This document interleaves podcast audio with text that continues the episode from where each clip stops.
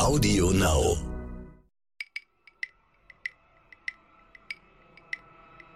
Weil es ja zunächst mal mein Shift ist, dass du nicht ITler an das Thema IT ranführst, dass die Bürger selber Digitalisierung treiben können. Und das gab es ja vorher nicht. Das heißt, was du machst, ist als Evangelist da draußen rumlaufen und sagen, befähig mal deine Leute, weil deine IT überfordert ist, deine IT geht nur mit Lasten, Pflichtenheft, das ist alles sehr langwierig und da musst du Aufklärungsarbeit leisten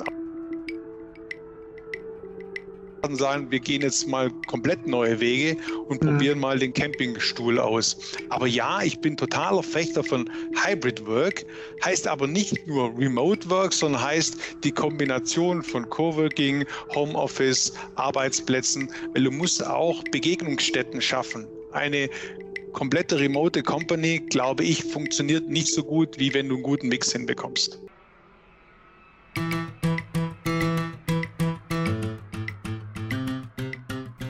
Es das auch als App? Diese Frage habe ich mir zumindest schon das ein oder andere Mal gestellt und immer häufiger lautet die Antwort ja. Denn es gibt immer mehr Apps. Im Google Store waren es im ersten Quartal des Jahres knapp 3,5 Millionen Apps. Bei Apple waren es 2,2 Millionen, also eine ganze Menge. Aber wie kompliziert oder auch einfach ist es eigentlich für Unternehmen, sich die eigene App zu bauen und warum braucht man das überhaupt? Darum geht es heute unter anderem bei Sotec Deutschland. Ich bin Frauke Holzmeier. Mein Name ist Andreas Laukert und wir begrüßen heute einen Mann, der das App-Bauen einfach machen will und überhaupt meint, dass Digitalisierung vor allem spielerisch gelingt. Hallo Sven Zuschlag, hallo. Ja, hallo Frauke, hallo Andreas, grüßt euch. Herzlich willkommen äh, bei uns, Sven. Ich, ganz kurze Vorstellung. Vier Jahre warst du bei Microsoft, habe ich gesehen. Du bist Dozent und digitaler Vordenker, was auch immer das heißt. Digitaler Vordenker, können wir vielleicht auch noch drüber sprechen. und bist jetzt inzwischen schon seit sieben Jahren CEO von SMAP One. Wann hast denn du deine erste App gebaut? tatsächlich, wir sind ja, wir haben ja 2014 gegründet und 2015 sind wir mit diesem Lego-Baukasten für Business Apps an den Markt gegangen. Das war Mitte 2015, als wir den MVP hatten und da hatte ich eine erste App in der Hand und es war schon Glückshorm viele Glückshormone, weil ich kann ja auch nicht entwickeln, bin kein Entwickler, sondern ich bin eigentlich gelernter Bewähler. Also MVP, Non-Viable Minimal. Minimal. Ja, minimal, minimal, Value minimal. Product, genau. Ja, min, ja, danke. und, und was hast du jetzt gebaut? Muss ich nochmal fragen. Naja, also letztendlich, wir haben also einen Lego-Baukasten für Business-Apps und wir optimieren Geschäftsprozesse mit so, diesem oh ja. Baukasten, genau. Und mit meinem eigenen oder mit unserem Baukasten die erste App dann rausgedroppt sozusagen. Aber vorher hast du jetzt nicht selber programmiert. Nein, nein, nein, nein, nein. Deswegen frage ich mich, normalerweise man ja immer Gründer immer irgendeine Idee haben oder eine Begründung, warum sie was gemacht haben, weil sie so genervt waren vom App-Programmieren, das so kompliziert ist. Und da hast du gedacht, nein, das muss ich einfacher machen. Also du wusstest gar nicht, dass es kompliziert ist. Also am, am, Ende vom Tag, ich bin ja immer schon, ich habe ja so IT von der Pike auf gelernt. So. Ähm, ich war ja sozusagen auch immer in der IT von vornherein und letztendlich waren es ja drei Anlässe, die mich dazu bewogen haben, irgendwie so eine Firma zu gründen und äh, losgestachelt von meiner Tochter, die irgendwie ein neues iPhone wollte, weil ihr genau gesagt habt, die die Kinder nutzen die Apps intensiver wie im Business-Kontext und sie wollte ein neues iPhone. Ich habe das mir angeschaut und habe festgestellt, wie ist es eigentlich so kompliziert im Business-Kontext produktiv zu sein. Mhm. Ja, das heißt, ihr macht ja vor allem das Unternehmen im Business-Kontext sich selber Apps bauen können, braucht man dann noch Webseiten oder reicht dann eine App? Naja, also wir bauen ja eigentlich keine Webseiten, sondern was wir machen, sind Geschäftsprozesse optimieren, die zunächst ja nichts mit App, mit Webseiten zu tun haben. Das heißt, wir bauen keine Apps, die für Unternehmen da sind, um sich selber nach außen darzustellen, sondern wir bauen Apps, um mhm. interne Unternehmensprozesse sozusagen zu optimieren. Mhm. Äh, genau, da hatte ich nochmal angehakt, ich habe mir das angeguckt, bei euch auch, das hört sich super toll an. Äh, dann habe ich mich gefragt, also eins weiß ich über das Programmieren, das ist dann der Prozess vom Programmieren, bis es dann irgendwann im Handy ist, ist noch relativ kompliziert. Man muss das ja beim Store anmelden und dann wird das geprüft und so. Ist dieser Prozess da auch bei euch enthalten oder laufen diese Apps über eine ganz andere Plattform und das Veröffentlichen der Apps bei Apple ist dann doch ganz einfach dadurch oder? Ja, du hast schon eine Riesenhürde genannt, die Unternehmen haben. Das ist, wenn du nach klassisch Wasserfall entwickelst, heißt, machst einen Anforderungskatalog, äh, entwickelst die App und dann irgendwann stellst du es hoch. Wir machen es ein bisschen agiler und einfacher. Äh, du entwickelst mit unserem Baukasten die App und du pushst diese App in unsere App sozusagen hinein und wir haben einen Container, der auf jeder Plattform läuft. So stellen wir sozusagen sicher, dass jede Plattform unterstützt wird und dass du eben diesen Freigabemechanismus anders machst, wie dass du jede App freigeben musst. Okay, okay also das, um, ich überlege gerade, wie man das den Menschen draußen, da gibt es eine, sage ich mal, Smap One App und da laufen alle Business-Anwendungen drunter. Genau, genau. Das ist wie so eine Art Container, ähm, mhm. den ladest du dir runter und in den Container hast du sozusagen alle deine Business-Prozesse. Mhm.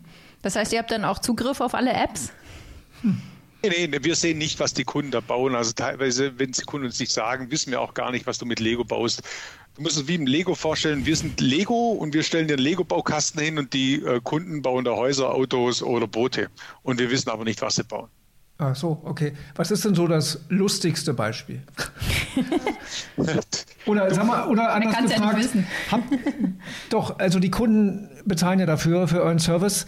Ihr müsst doch schon irgendwie wissen, wenn jetzt jemand da böse Sachen drauf machen würde, wärt ihr ja mit Schuld dran. Also ihr müsst ja schon gucken, was sie da machen, oder? Nee, nee müssen wir nicht nee. tatsächlich. Nee, nee, also du kannst ja, also es ist wie bei Lego, du, du kannst alle Kombinationen aller Lego-Bausteine zunächst mal machen. Und das sind, was sind Bausteine? Das sind Bilder machen, das sind Workflows machen, das sind Unterschriften, das sind Dropdown-Felder und so weiter. Die kannst du natürlich beliebig konfigurieren und beliebig dann auch nutzen. Ähm, mir sind tatsächlich noch keine Schweinereien bekannt, aber äh, es gibt natürlich schon lustige Beispiele. Das Einfachste ist natürlich, du, du digitalisierst Papierprozesse. Also Papier, das du vorher hattest, digitalisierst du auf eine App. Und was hast du vorher mit dem Papier gemacht? Klassisch, du hast dem Unternehmen nachgefragt, wer eine Pizza will und hast deine Pizzabestellungen jetzt einfach per App gemacht. Und sowas ist natürlich dann schon lustig, wenn die, die Abteilung dann nicht mehr per Papier die Pizza bestellt, sondern einer hat eine App gebaut und du sammelst deine Pizzabestellung per App. So, sowas geht natürlich auch und sowas kommt auch oft vor. Mhm. Ihr seid jetzt seit 2014 unterwegs, hast du gesagt. Wie war das dann am Anfang? Als, habt ihr dann bei verschiedenen Unternehmen angeklopft und gesagt, wir bauen, ihr könnt euch jetzt eure Apps für eure internen Prozesse selber bauen und die haben euch angeguckt wie ein Auto? Genau, weil es ja zunächst mal mein Shift ist, dass du nicht ITler an das Thema IT ranführst. Jetzt heißt das ganze Thema Citizen Development. Die Amerikaner haben dem Thema einen Namen gegeben. Das heißt, dass die Bürger selber Digitalisierung treiben können. Und das gab es ja vorher nicht. Das heißt, was du machst, ist als Evangelist da draußen rumlaufen und sagen, befähig mal deine Leute, weil deine IT überfordert ist. Deine IT geht immer mit Lasten, Pflichtenheft. Das ist alles sehr langwierig und da musst du Aufklärungsarbeiten leisten. Aber wenn du dann die Leute ranführst langsam an das Thema mit einem, ich sag mal so, Neudeutsch friction-freeen System, dass du relativ einfach deine App rauskriegst, dann machen die das auch. Wenn ich jetzt überlege, in unserer IT-Abteilung, da ist ja auch alles äh, hochsicher, äh, gerade jetzt im Homeoffice und alles, ähm, wenn ich denen sagen würde, ach, ich würde gerne mal hier den Prozess digitalisieren, mach mal da bei SmapOn doch mal eine App und so, da würden die, die mir, glaube ich, einen Hals umdrehen. Ähm, einfach so geht das vermutlich nicht. Du musst da sicherlich in den IT-Abteilungen der Unternehmen schon einige Hürden überwinden, oder? Könnte ich mir vorstellen. Ja, genau. Also zum einen, wir haben zwei Zielgruppen. Das sind einen die Leute, die frustriert sind von IT-Abteilungen, die nie Zeit haben, die Hotline ist überfüllt und sich nie dem meinem individuellen Problem annehmen. Warum? Die meistens über SAP, CM mit den großen Themen Salesforce beschäftigt sind. Und dein kleines Problem, stelle vor, du bist im Facility Management, du musst Drehkreuze kontrollieren. Für Drehkreuze gibt es keine Software, hast aber ein Problem. Was machst du dann? Und die suchen dann händeringend so ein Lego-System, um ihr Drehkreuz-Kontroll-App zu bauen, als mhm. Beispiel. So, und dann gibt es die IT-Abteilungen, die das natürlich sehen, die das sagen, ja, ich, ähm, ich will nicht dezentralisieren, sondern zentralisieren. Aber auf der anderen Seite, und das ist ganz wichtig, wir haben eine hochsichere Plattform, die zentral gemanagte IT eigentlich helfen soll, die vielen kleinen Prozessen äh, zu dezentralisieren und in die breite Masse zu kriegen, weil die Oberhand über die Plattform hat immer noch die IT, aber äh, du demokratisierst sozusagen Demo, äh, die, die, die Prozesse, indem die, die Mitarbeiter selber Hand anlegen können, sozusagen. Mhm. Lass uns mal über Geld sprechen. Ihr habt ja äh, kürzlich eine Finanzierung von 20 Millionen Euro bekommen. Du lachst schon. Und äh, da durchaus den einen oder anderen prominenten Menschen jetzt quasi an Bord, unter anderem Thomas Müller. Also der, also Thomas Müller, es gibt ja viele in Deutschland, aber wir meinen wirklich diesen einen Thomas ja. Müller, der vom FC Bayern. Hast du, da, hast du da große Augen gemacht? Ja, Thomas kickt jetzt in unsere Mannschaft und kickt jetzt bei uns in der Küche, ne? Ja, ich kenne ein Startup, da ist Sophia Tomalla. ja, genau, genau, genau, genau. Ja, aber Thomas Müller ist auch nicht schlecht. Wird er jetzt Testimonial? ja, genau. Also Thomas äh, äh ist, steht Rat und Tat zur Verfügung, aber natürlich ähm, hat er im, im Sinne eines Private Equity Investments seine, äh, sein Geld uns gegeben. Nordwind Capital ist die Company, die aus München in uns rein investiert hat und hinter Nordwind Capital steht Who is Who der deutschen Wirtschaft. Unter anderem natürlich so ein Paul Achleitner, Achim Berg oder jetzt auch ähm, der Peter Löscher, ehemaliger Siemens-Vorstand. Und in so eine illustre Runde ist Thomas Müller auch. Natürlich von Business-Seite ist die Unterstützung eher ähm, nachhaltiger geben mit so einem Paul Achleiter, der unser Business versteht, wie man es wie groß macht. Aber es hilft natürlich, ich habe es gemerkt, presseseitig, wenn dann Thomas Müller äh, lächelt. Und ich habe gerade vor zwei Wochen von ihm so eine Videobotschaft bekommen. Das ist natürlich auch toll und motivierend für die Mannschaft, dass da so jemand dahinter steht. Mhm. Und sogar Gerhard Schröder hat was geschrieben über euch. Habe ich auch noch gesehen. gesehen. Ne? Ja, ja. Genau, der, der wollte den Thomas nach Hannover holen, um Wirtschaftsförderung zu betreiben. Ähm, fand ich auch ein nettes Statement, ja. Ach stimmt, weil ihr in Hannover ja sitzt, ne? Unter anderem. Genau, die Region hat Hannover hat sehr viel ähm, Wirtschaftsförderung betrieben und wir haben unser Headquarter äh, damals, als wir in München gegründet haben, nach Hannover verlegt. Genau. Hm. Was habt ihr denn jetzt vor mit dem Geld, damit der Thomas Müller auch äh, zufrieden ist mit euch? Naja, am Ende vom Tag wollen wir mehr Hilfe zur Selbsthilfe, also mehr Leute befähigen, selbst Digitalisierung zu treiben. Das ist der große Antrieb. Und du hast bereits gesagt, wir glauben tatsächlich an eine Gesellschaft, die auch spielerisch handelt. Also viele Leute sind frustriert äh, von der Stringenz und wir wollen wieder so ein bisschen spielerischen Alltag, so eine Spieltriebe. Wenn du auf Kinder guckst, wie die Lego bauen, mit welcher Euphorie, warum kriegen wir das nicht hin, dass die Leute spielerisch Digitalisierung bauen, dann wären wir in Deutschland auch schon ein bisschen weiter. Das heißt, was uns dran gelegen ist, einfach mehr Bausteine. Du musst dir vorstellen, du hast 2015 angesprochen, da waren wir Lego Duplo und wir wollen von dem Lego Duplo in Lego Technik. Ne? So, also mehr, mehr Technik, mehr Möglichkeiten, also mehr Entwickler, auch mehr Bausteine. Äh, dann natürlich, wir sind in Deutschland oder Region Dach derzeit die führende SaaS-No-Code-Plattform. Mhm. Wir wollen internationalisieren. Also brauchen wir internationale Kapazitäten im Sinne von Marketing, Mitarbeiter etc. Und wir sind aktuell 85 Mitarbeiter und wir gehen jetzt kurzfristig auf 130 hoch. Hm.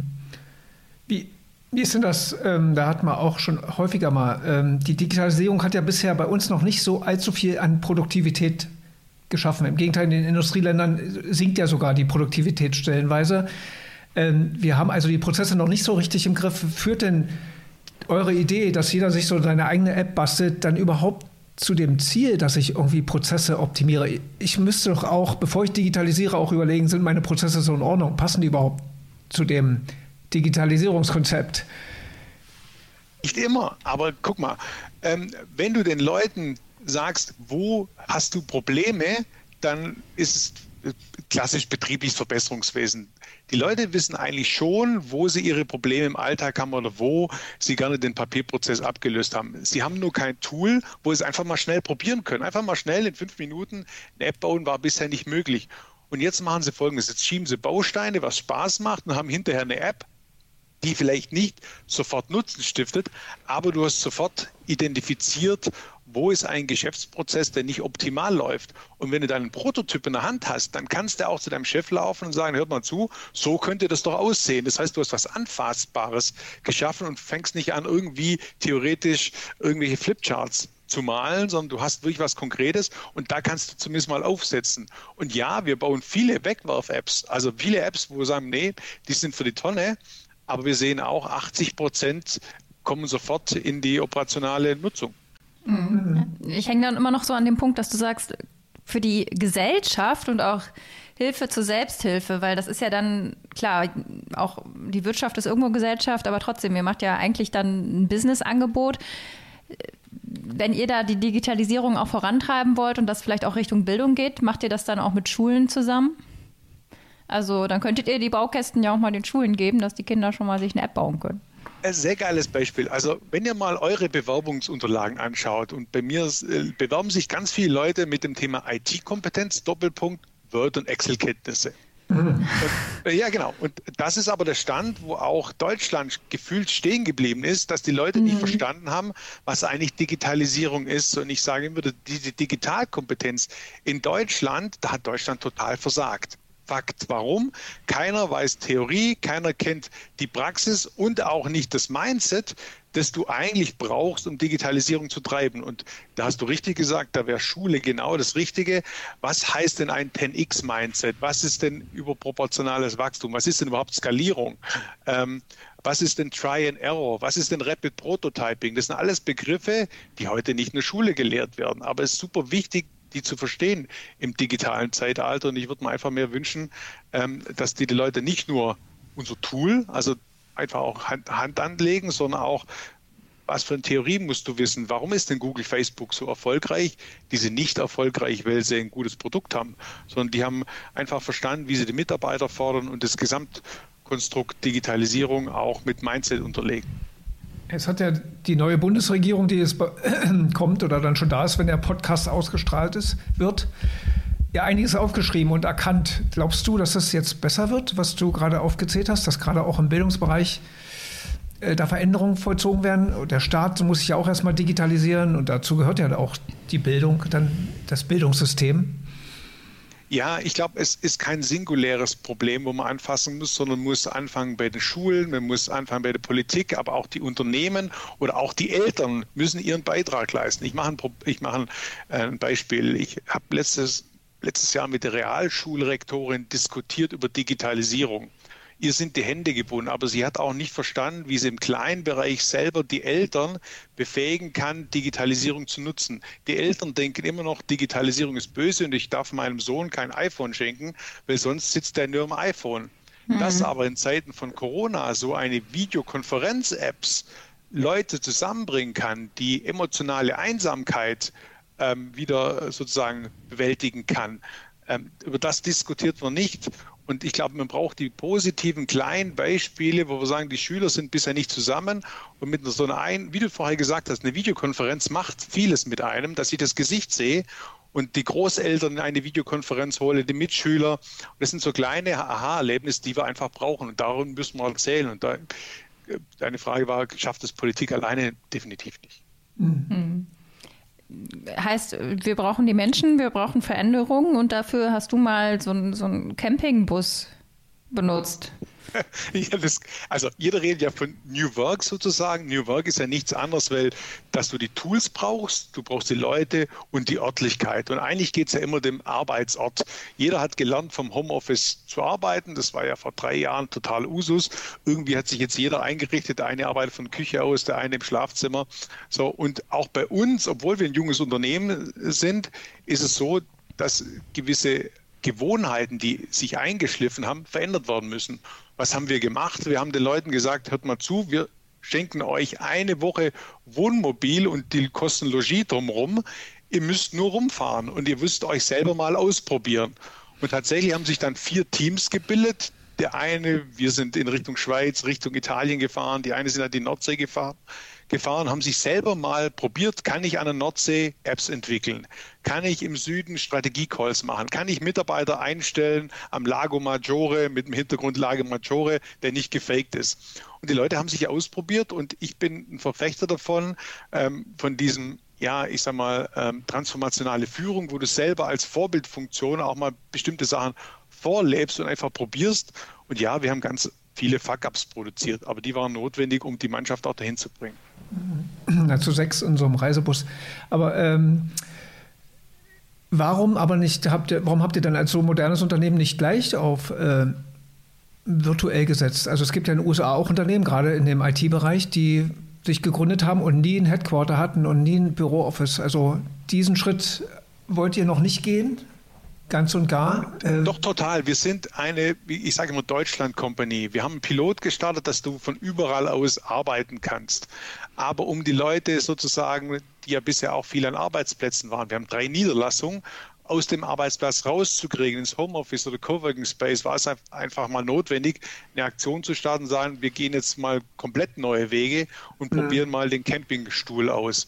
Aber ja, ich bin totaler Fechter von Hybrid Work, heißt aber nicht nur Remote Work, sondern heißt die Kombination von Coworking, Homeoffice, Arbeitsplätzen, weil du musst auch Begegnungsstätten schaffen. Eine komplette remote Company, glaube ich, funktioniert nicht so gut, wie wenn du einen guten Mix hinbekommst.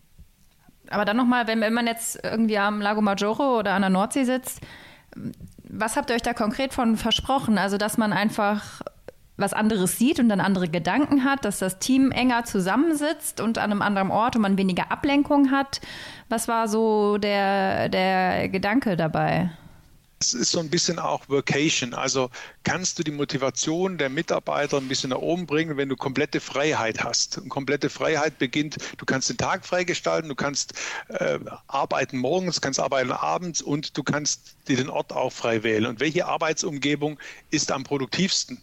Wir haben ganz viele Learnings, dass du in einer Woche nicht an sechs Orten äh, sein kannst und gleichzeitig produktiv sein kannst. Zum Beispiel, das funktioniert nicht, weil du, ja, wir haben es trotzdem ja. probiert und wir waren vielleicht nur 50 Prozent produktiv. Aber in der Zeit, wo wir gearbeitet haben, machen wir ein Beispiel, wir haben Recruiting-Gespräche geführt. Jeder Mitarbeiter, der mit uns Recruiting-Gespräche geführt hat, wollte bei uns anfangen zu arbeiten. Weil die beim Lago Maggiore waren. Badehose. Das Matterhorn im Hintergrund, das natürlich mehr zieht wie jeder äh, Value, den du irgendwie Mitarbeiter vermittelst. Ja klar, ja. wenn du ihnen das Wohnmobil auch noch versprichst dann bei Berufseintritt, ist das ja auch immer. Aber da stelle ich mir lustig vor, wenn ihr dann so mit einem Wohnmobil und so einer ähm, Antenne, die vielleicht äh, Mobilfunk misst und dann jetzt haben wir, jetzt haben wir Verbindung, lasst uns anhalten, lasst uns hier unser Lager aufschlagen. das Thema Empfang reden, bitte. Chris ist schlechte Laune. Ja, Empfang in den Bergen im Ausland wie dann tatsächlich in Deutschland. Aber das war schon wichtig, oder? Also ihr arbeitet ja viel wahrscheinlich digital mit Laptop und braucht natürlich Bandbreite, oder? Ja, nur, nur. Wir sind jeden Tag in Videokonferenz. Videokonferenz braucht Bandbreite. Wir sind ein digitales Unternehmen. Bandbreite ist das A und O. Und ich glaube es mir, am Matterhorn hatten wir die beste, Abstand die beste Bandbreite. Äh, ich habe ich hab schon in der Einleitung schon gesagt, äh, du, du, du, schreibst, dass du digitaler Vordenker bist. Wie denkt man denn vor? Also was ist ein Vordenker? Wie denkt man davor? Schaust du da in andere Länder oder schaust du in die Glaskugel? Nein, schaust du in die Glaskugel? Also was ist Vordenker? Na, zum, zum einen ist es so zu sagen, was brauchst du denn im 21. Jahrhundert an diesem Thema Digitalkompetenz? Was ist, wir haben es ja vorher angesprochen, Theorie, Mindset und Praxis und du guckst dir an, was für ein Mindset brauchst du, welche Theorie musst du wissen. Ähm, und dann guckst du natürlich in die USA, weil du siehst ja gerade aus dem Startup-Umfeld, wie, wie große Unternehmen oder auch kleinere krass skalieren. Also die, die, die stellen mal 50, 100, 200 Mitarbeiter pro Monat ein und das funktioniert. Auch der Umsatz zieht nach. In Deutschland hat man immer noch so sehr starke äh, Mittelstandsdenke und will gesund wachsen. Ähm, und, ne, und dann überlegst du natürlich, warum sind denn die anderen Unternehmen, die natürlich vermehrt in dem digitalen Umfeld sind, so erfolgreich. Und das versuche ich auch so ein bisschen in die, meine Company zu bringen oder in dem Thema digitaler Vordenker den Leuten klarzumachen.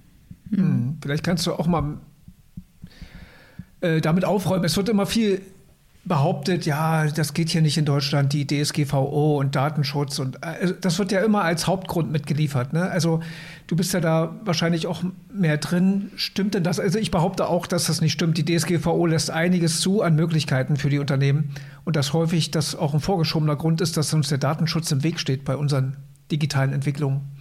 Mhm. Ich will vielleicht zwei Beispiele aus dem Mindset-Umfeld bringen. Fehlerkultur. In Deutschland tun wir uns unglaublich schwer, Fehler zuzugeben oder Fehler zu machen. Es ist aber eine, äh, eine Theorie, dass du, wenn, wenn du nicht Fehler machst, innovierst du auch nicht. Warum? Fail and learn. Jeder weiß, wenn man schon mal einen Fehler gemacht hat, dann tut es weh, aber der Lerneffekt ist am größten. So, wenn du das mhm. weißt, wieso etablierst du nicht eine Feier- und Fehlerkultur gemeinsam? Also wir feiern zum Beispiel jeden Monat einmal einen Fehler, den ein Mitarbeiter gemacht hat. Das war am Anfang eine Katastrophe. Keiner hat irgendwie was gefunden. Aber natürlich gibt es die. Und die dann rauszustellen und die auch zu incentivieren, das ist mal was, was die Amerikaner oder andere können, was wir gar nicht können. Ne? Oder auch das Thema Arbeitskultur, so ein bisschen spielerische, das Thema Feiern, das Thema Werte. ich habe immer noch sehr viele Kunden, die in diesem Mittelstandsdenken unterwegs sind, wo Arbeitszeit gleich Arbeitszeit, äh, wo, wo äh, Anwesenheit gleich Arbeitszeit ist. Mhm. Und das muss man durchbrechen. Mhm. Ich würde vielleicht äh, einmal noch zum Anfang zurückkommen zu, zum Thema App. Äh, das hast du ja erzählt, dein, dein, deine Kinder wollten auch dann ne, mit iPhone und Apps und tralala.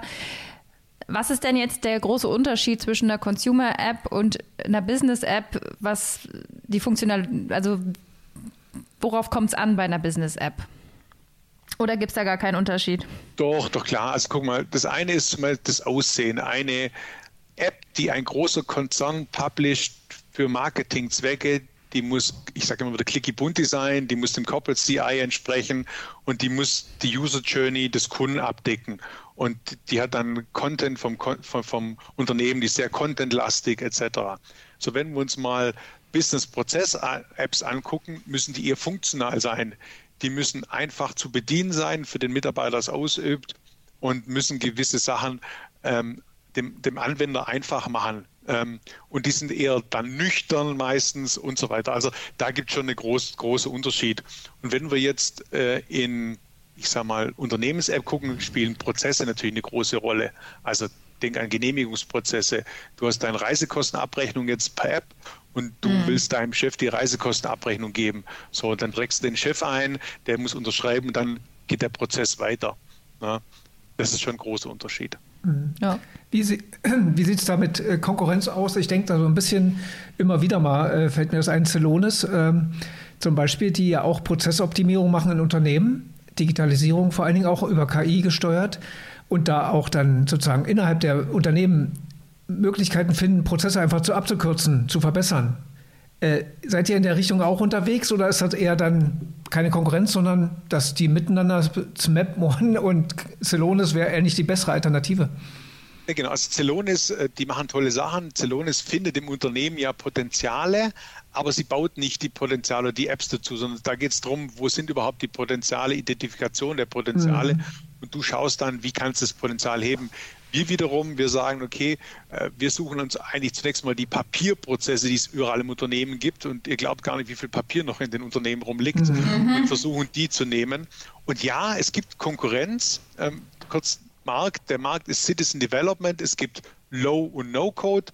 Low Code ist praktisch, wenn du schon Entwickler bist oder wenn du IT-affin bist, bedienst du dir Low Code Tools wie Mendix, Coney oder Microsoft Power Apps. Da gehst du ran und kennst dich schon ein bisschen aus. Und im No-Code-Umfeld tatsächlich gibt es in Deutschland äh, noch nicht so viele. Äh, es gibt den AppGyver in Nordics, den hat jetzt die SAP gekauft oder in Holland sitzt die, die Betty Blocks. Und wir sind froh, dass es Wettbewerb gibt. Ähm, da können wir uns dran reiben. Das mhm. Schöne ist nur, der Markt wächst viel zu stark. Das heißt, selbst die ganzen Wettbewerber können den Markt derzeit nicht bedienen äh, in dem ganzen Thema. Und wenn ihr mal im Freundeskreis schaut, im Unternehmenskontext, wer von euren Freunden entwickelt schon Apps derzeit oder bedient No-Code-Tools? Also mhm. faktisch niemand. Gardner prognostiziert aber, dass die Unternehmen vier Tools einführen werden, wird, ähm, um das Thema zu befriedigen. Und dann wird es mehr und mehr Citizen Developer geben. Mhm. Das heißt, äh, das ist jetzt auch das, worauf ihr euch konzentriert, oder habt ihr jetzt äh, schon Ideen, was ihr wie ihr euch noch verändern könnt oder euch selber disruptieren könnt oder wie ihr nach vorne gehen könnt, noch weiter? Oder ist das, sagt ihr, da ist jetzt noch so viel Arbeit, das, darauf konzentrieren wir uns? Genau, zum einen ist es so, ähm, die Lego-Nupsis müssen immer zusammenpassen. Und da gibt es garantiert noch mehr Lego-Bausteine, die wir bauen können. Das mhm. ist ein großes Thema. So, das zweite ist, dass wir das Thema Community heben wollen. Wir sehen immer mehr, dass Leute aus gleichen Branchen sich austauschen wollen. Und wir wollen nicht nur ein lineares Geschäftsmodell haben, sondern auch wirklich eine Plattform, wo sich Konsumenten und Kreatoren sozusagen gleichermaßen treffen können. Und wir geben viele Bausteine vor, aber warum sollen die Bausteine nicht mal von anderen gebaut werden? Und warum sollen App-Vorlagen, die wir derzeit selber bauen, nicht von, von Experten, die im Bereich Logistik unterwegs sind, gebaut werden? Das heißt, wir denken in Richtung Marketplace und da wollen wir natürlich noch verstärkt was tun. Aber wir wollen derzeit immer noch in dem Thema ähm, vom Blatt zur Ab sozusagen bleiben, weil da ist noch so viel Vom Blatt mhm. zur Ab. ja, so schnell geht schon wieder eine halbe Stunde um. Ja. Ähm, da kommen wir aber noch die Schlussfrage. Wir machen immer eine Schulnotenfrage und weil du das gerade das Stichwort No-Code, äh, vielleicht machen wir dahin auch die Frage, inwieweit denn Deutschland und die deutschen Unternehmen und vielleicht auch die Mitarbeiter in Deutschland ähm, da schon vorangehen. Also sind die schon soweit für so etwas oder wie würdest du das einschätzen? Also als Schulnote. Als Schulnote dann am Ende. Ah, als Schulnote. Eins bis sechs, genau. Ja, sehr gut bis ungenügend. Naja, also machen wir es mal so. Ähm, die IT-Abteilung ähm, ungenügend, weil die IT-Abteilung ja, die IT-Abteilung haben es in Gänze noch nicht verstanden, dass sie einfach auch mal loslassen müssen, auch mal äh, die anderen machen lassen, weil sie sind immer befordert, aber geben auch nichts ab. Mein, ne? mhm. Das ist ein Mindset-Ding, das muss passieren. Da gibt es viele IT-Leiter, CIOs, die haben das verstanden, die machen das sensationell. Äh, ich muss sagen, ich feiere eher die normalen kleinen Leute, die Entsorgungsfachkräfte oder die Logistikmitarbeiter, die sich jetzt hinsetzen und selber Apps bauen und vor allem sich selber ähm, die Zukunft schaffen und auch sich selber wettbewerbsfähiger machen und das Unternehmen dadurch. Und die kriegen von mir eine 2 Plus. Oh, oh, das ist aber eine Diskrepanz. Vielleicht kriegen wir das näher zusammen irgendwann. Ja. danke, ja. Sven Zuschlag. Hallo, äh, danke schön. Hallo. Gut, Frage, Andreas, danke euch.